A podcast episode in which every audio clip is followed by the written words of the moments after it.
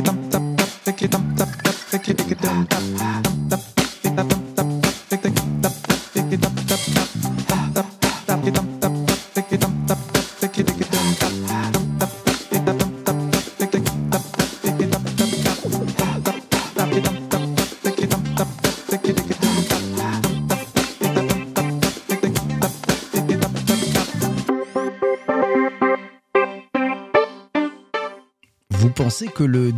un élément clé pour améliorer l'expérience collaborateur dans votre entreprise Vous avez probablement raison. Bien évidemment, quand on pense design et expérience collaborateur, on se dit que le design peut être utilisé pour créer des espaces de travail collaboratifs, efficaces et agréables. Certes, vous serez peut-être nombreux à me dire que le design ne se limite pas aux espaces de travail physique, que le design peut être utilisé pour améliorer les outils et les process de collaboration et même renforcer la culture d'entreprise. Et vous me direz aussi que le design ben, peut accompagner l'expérience collaborateur qui est devenue en quelques années physique et digitale. Certains d'entre vous, plutôt taquins, me diront peut-être qu'à cette heure du travail en mode hybride, à l'ère de ce travail connecté, le design de l'expérience collaborateur est probablement l'une des choses les plus importantes à réussir. Mais comment créer concrètement une expérience collaborateur digitale exceptionnelle grâce au design? Quelles bonnes pratiques, quelles solutions innovantes, quelles tendances à venir dans ce domaine? Pour en savoir plus et bien comprendre, j'ai invité dans ce nouvel épisode du podcast MGMT Management Nouvelle Génération Sébastien Bonneval, designer d'expérience. Bonjour Sébastien. Bonjour PPC, bonjour tout le monde. Ça fait plaisir de t'accueillir, toi qui vas entre Paris et Los Angeles. Euh, première question, euh, je voudrais te poser, quels sont selon toi les enjeux quand on parle d'expérience collaborateur et de design? Ben, il, y en a, y en a tout un tas, euh, après qui sont spécifiques aux entreprises, mais moi j'en vois quatre que j'aimerais bien, enfin, sur lesquels peut-être on, peut, on pourrait partager. Ben, il y a un premier enjeu forcément qui est la, la productivité. Une autre que je, je, mettrais en exergue dans la stratégie, qui pourrait être une stratégie qu'on appelle de symétrie des attentions. Euh, le fait de d'optimiser pour que euh, on ait un équilibre entre le client final et, le collaborateur.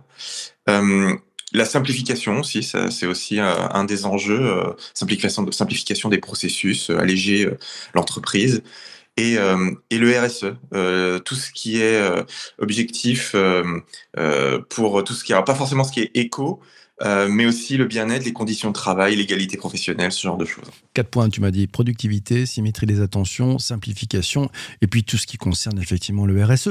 parmi ces quatre enjeux, est-ce qu'il y en a un qui, selon toi, est plus important que les autres? Pas forcément. Il y a, en fait, tout dépend. Après, tout, tout dépend des contextes des entreprises. J'ai pu travailler dans, dans, plusieurs entreprises et à chaque fois, les, curseurs étaient, euh, étaient placés sur différents. Tout dépend de la culture de l'entreprise actuelle. Il faut voir l'existant, en fait. Il faut, il faut regarder l'existant et à partir de là, il faut, il faut partir dans une de, de ces directions. Euh, moi, il y a certains que j'aime bien travailler, euh, que j'ai plus travaillé. La, la, symétrie des attentions, je l'ai beaucoup travaillé. J'ai bossé chez, chez Caisse d'épargne, euh, responsable du, design euh, chez Caisse d'épargne et euh, design digital. Et, du coup, on a beaucoup travaillé sur ça.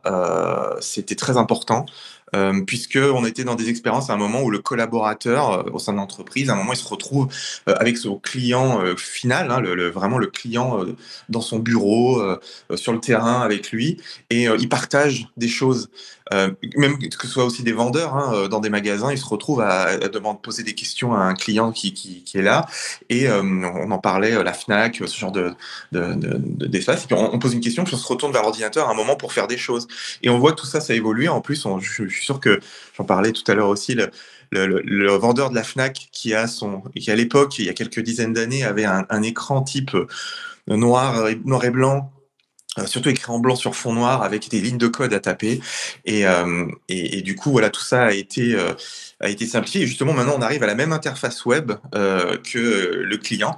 Donc voilà la, symétrie des attentions ça commence à être intéressant de travailler. Et c'est là où moi j'attends de le design des, interfaces euh, pour qu'elles soient ben, beaucoup plus agréables pour l'utilisateur collaborateur qu'elles n'étaient qu'elles ne pouvaient l'être avant en fait. Très brutes peut-être. Hum.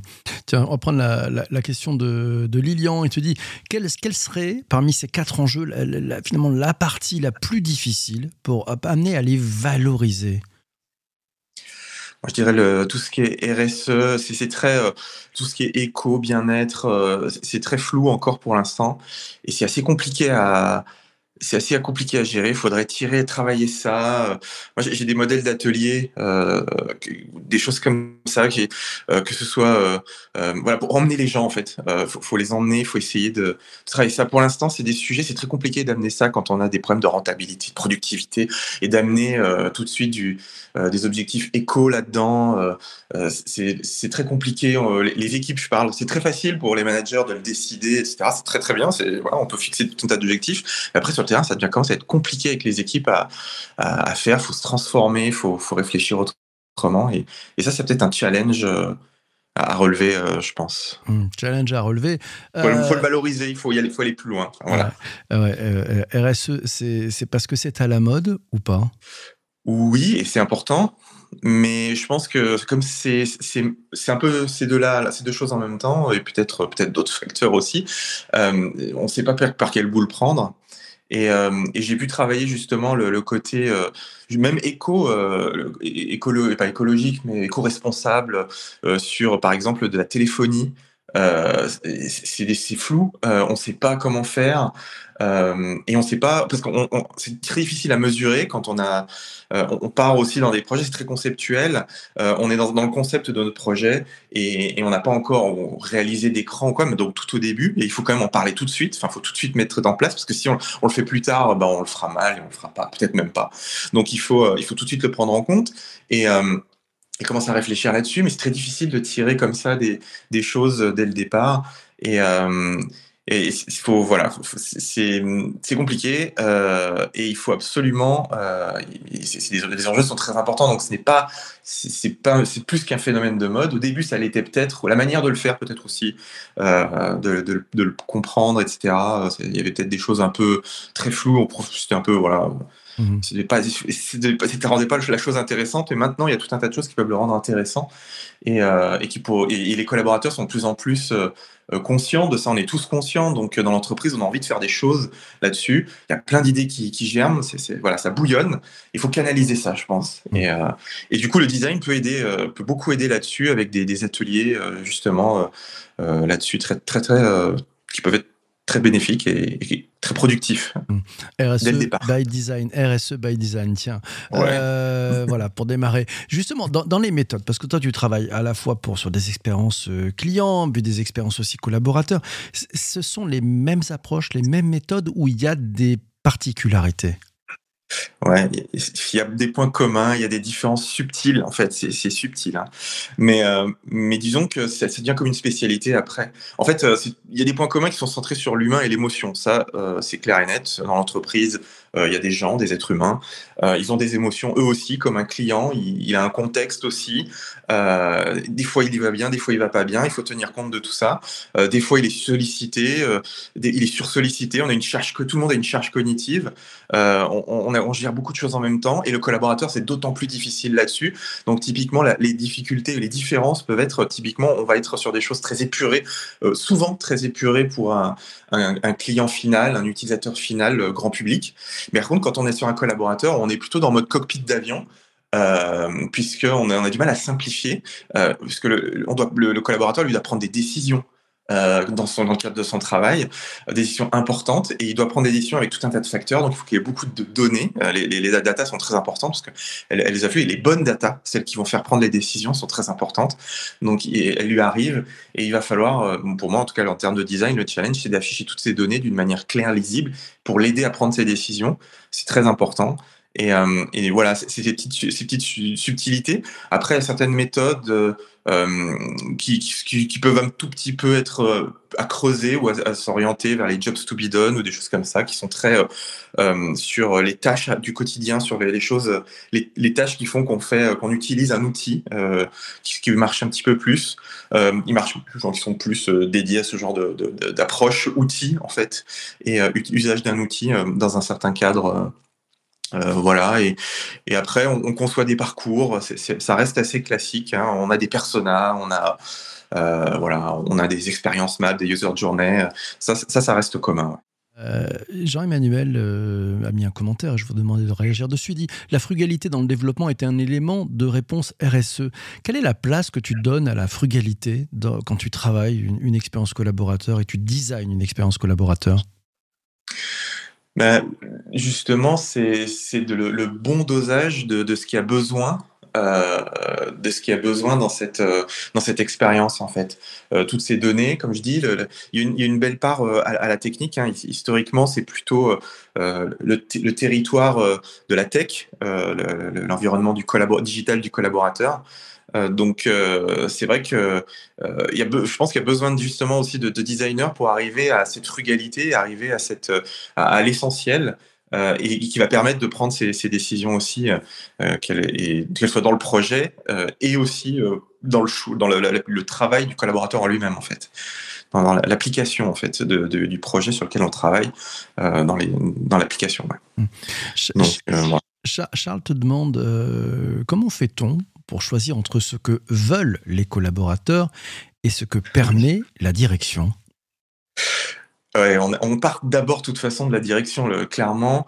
Euh, peut-être qu'au bout d'un moment, on a des, utilisateurs se plaignent ou de choses sur, le digital où il y a des manques ou on part de, certaines choses comme ça. Euh, par exemple, il y en a plein d'autres, hein, bien sûr, mais en tout cas, ça donne des, il y a plein d'indices comme ça qui remontent, qui remontent par capillarité, et ensuite ça redescend sous forme de généralement de projets classiques hein, dans, toutes les entreprises. Ça tombe un petit peu comme ça, euh, d'initiative, on peut appeler ça aussi. Et, euh, et, en fait, euh, c'est vrai que le, le, management arrive avec des idées souvent euh, très fortes en disant moi je connais, c'est mon environnement de travail, c'est l'environnement de travail de tout le monde. Donc on, a tendance à, partir avec des biais comme ça. Moi je connais mes utilisateurs, je sais dont ils ont besoin, et on part très vite sur des solutions. Ça c'est ça qui est aussi très compliqué à, à gérer. Enfin, il faut jongler, c'est le challenge. Et, et effectivement, euh, ensuite, il faut, il faut écouter. Je pense que c'est très important et le designer est là pour ça.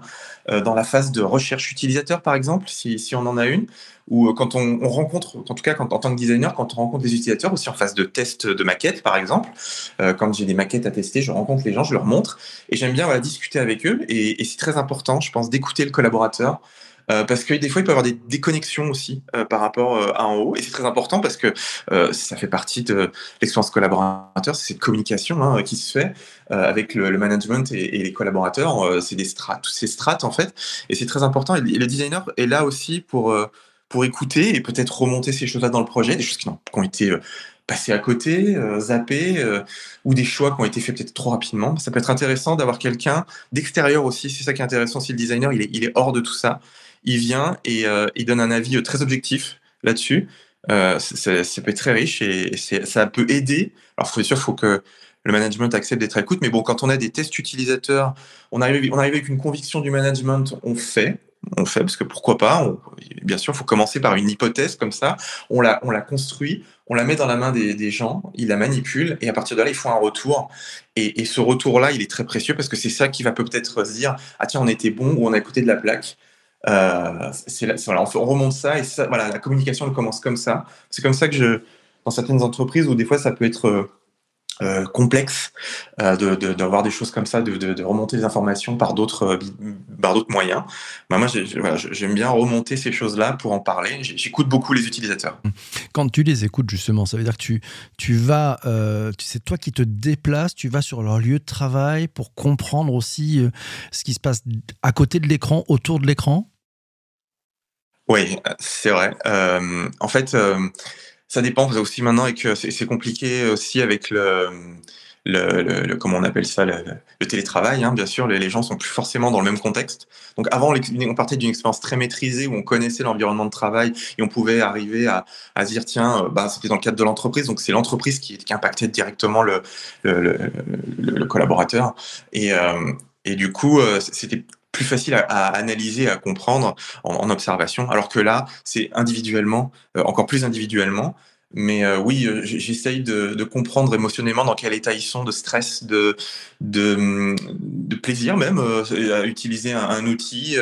qu'est-ce qui, qu'est-ce qu'est-ce qui pose problème euh, dans l'outil, autour de l'outil, euh, mais par là je raisonne dans l'ordinateur, hein, peut-être euh, trop de notifications à droite à gauche, ce genre de choses, des mails, des sursollicitations de mails et de notifications. Je pense que certains collaborateurs peuvent se retrouver dans ce genre de, de, contexte. Et, et voilà, et, et, même sur sollicitation extérieure, des appels, etc. Donc tout ça, faut, voilà, le collaborateur il vient sur son outil digital pour faire des tâches et il y a tout un tas de choses autour et c'est vrai qu'il faut, en tenir compte quand on conçoit. Et je pose des questions, ben, je pose des questions larges en fait, ouvertes. Et c'est pour ça que j'écoute là-dessus et je, remonte, peux remonter des choses qui sont des fois euh, des messages.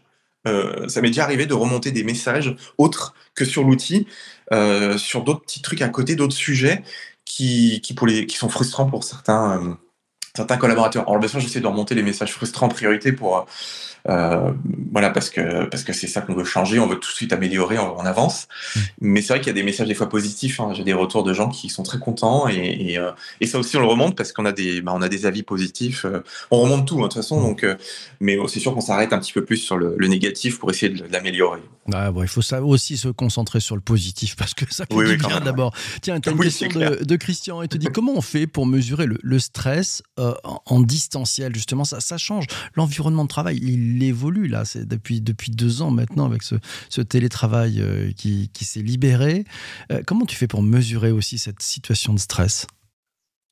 Ben justement, quand je parle, je fais ces, interviews euh, au début, même euh, même après sur des tests utilisateurs, mais on est plus focus sur le test utilisateur, c'est un petit peu différent sur, sur les interviews utilisateurs en amont, euh, avant justement, quand on commence à travailler les problématiques, justement, quand on explore un petit peu euh, tout ça, on pose des questions, et, et c'est peut-être là qu'on va essayer de sortir des, euh, les tendances, de, de qu'est-ce qui sont les éléments qui l'empêchent, les barrières qui l'empêchent de travailler. Donc je pense qu'on détecte le stress, on détecte c'est, un, ce facteur environnemental là comme ça du, du télétravail s'il y a besoin on va le chercher à ce moment-là.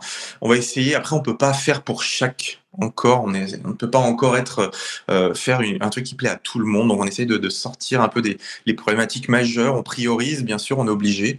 On peut pas tout faire pour tout, pour chaque personne dans une entreprise. C'est compliqué. Euh, je me rends compte que je dis beaucoup compliqué, hein, euh, on, peut peut-être revenir juste là-dessus après, mais, mais voilà, c'est mais voilà, c'est là que je vais détecter des tendances. Euh, Qu'est-ce qui, qui, voilà, des problèmes peut-être de connexion, de euh, d'avoir de, des choses euh, justement s'il y a du, bruit autour, si on est dans un environnement avec s'il y a beaucoup de choses comme ça, on va peut-être tendance à avoir simplifié l'interface. Alors on va essayer de trouver un équilibre comme ça entre le digital et le, et le physique.